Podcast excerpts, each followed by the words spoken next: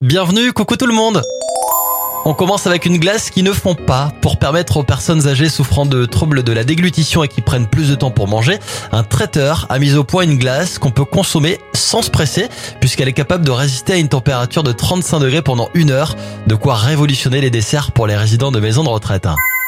On enchaîne avec une découverte archéologique incroyable. En Israël, un caveau funéraire datant du pharaon Ramsès II a été découvert par hasard. Rempli de dizaines de poteries, d'objets en bronze et d'ossements, cette découverte extrêmement rare donc euh, permettra d'en savoir plus sur les rites funéraires de la fin de l'âge de bronze.